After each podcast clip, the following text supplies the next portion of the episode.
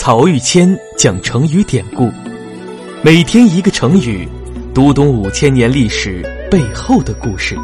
本专辑由曹玉谦播讲，张婷后期制作。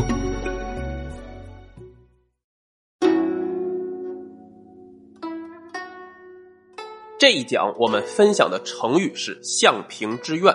到此为止啊，西汉系列的成语我们都分享完了。下一讲呢，我要开始和大家分享东汉系列的成语。在这之前，让我们一起来看看两汉之交的一类人，他们在历史上被称作佚民，也就是隐逸的贤人。《后汉书》专门为他们做了一篇传记，就是《佚民列传》。西汉末年啊，外戚王氏家族专权，王莽上倚仗太皇太后的权威，中凭借王家辅政三十年积累的政治资源，夏依靠自己长期努力收获的人望，轻而易举地转移了汉王朝的政权，建立起自己的新朝。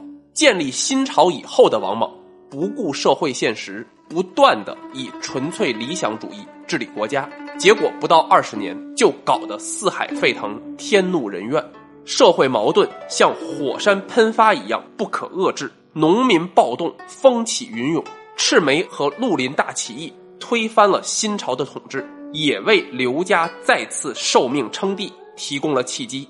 刘秀迅速崛起，建立东汉王朝之后，又用了十几年，大体上平定了全国局势。而我们讲的这批义民。大体就生活在从王莽时代到刘秀平定天下这段时间，因为这段时期啊，社会极其动荡，政治局势扑朔迷离，因此对于一些有才干的人来说，隐居就成为了生活的选项和一时风尚。《后汉书·佚民列传》当中，范晔这么来概括和评价佚民们的生活，他说，《易经》上面就有遁卦，尧帝的时候。有许由洗耳的传说，周武王时代也有伯夷叔齐不食周粟的先例。从此之后呢，隐逸的风气开始流传，而隐者们的动机却不尽相同。有的人隐居是为了满足内心的志向，有的人却是要回避世俗的纠缠。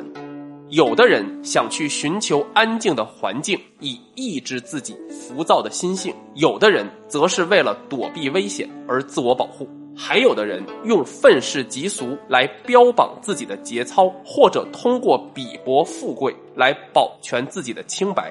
然而，这些人或在田亩之中辛苦耕作，或在江海之上形神憔悴，难道一定是对山水鱼鸟如此忘情，难以自拔吗？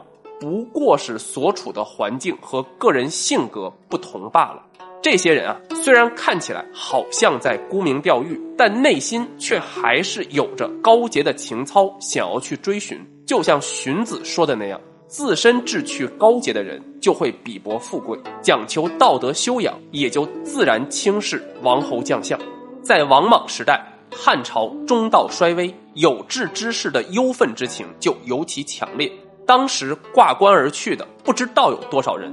杨雄说：“鸿雁高飞，猎人就射不中他了。那些远走高飞、全身远害的人，就像是这鸿雁一样。”汉光武帝即位之后，用心访求贤能之人，以礼聘请他们出山前来做官，但是很多人仍然拒绝皇帝的好意。隐居不出，或者即便出山了，也不肯担任官职，觉得和公卿将相们站在一起是自己的耻辱。他们的行为举止有时虽然不免偏颇，但却不能说对社会风气毫无意义。因此，我写作了这篇《佚民列传》。我觉得呀，这段评语可以看作汉代隐士们的群像。中国历史上鼎鼎大名的严子陵，其实也就是这个时代的人。关于他的故事，我们以后再讲。今天我们先来说说和严子陵同时代一个叫向平的人的故事。项平本名叫项长，字子平，因此呢，大家就称他做项平。他是河内郡朝歌人。朝歌呀，就是以前殷商王朝的都城所在，大概位置在今天河南省的北部。项平的性格比较端正，不偏激，一生隐居，不肯出来做官，喜欢读老子和易经。他家很穷，经常吃了上顿就没有下顿。有人呢就馈赠给他食物，但向平这个人每次都不多要，只要留下够自己一两天吃的就好，多的则原封不动的给人家退回去。到王莽时代，有朝廷大臣想把他推荐给王莽，但是向平坚决的给推辞掉了。有一次呢，他读《易经》，读到“损”和“义”这两个卦的时候，就感慨说：“我已经知道富贵不如贫贱的道理了，但还不知道生和死哪个会更好一些。”等到汉光武帝即位之后，向平的几个儿女都长大了，该婚娶的娶了妻子，该嫁人的也嫁了丈夫。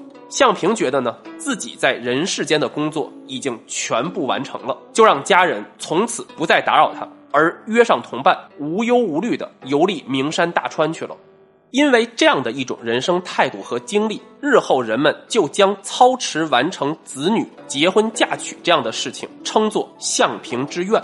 而如果一个人的子女都已经娶妻或者嫁人了呢？这个人就会说自己是向平愿了，也就是说，向平那样的愿望，看着自己的儿女全部成家，对我来说已经是功德圆满了。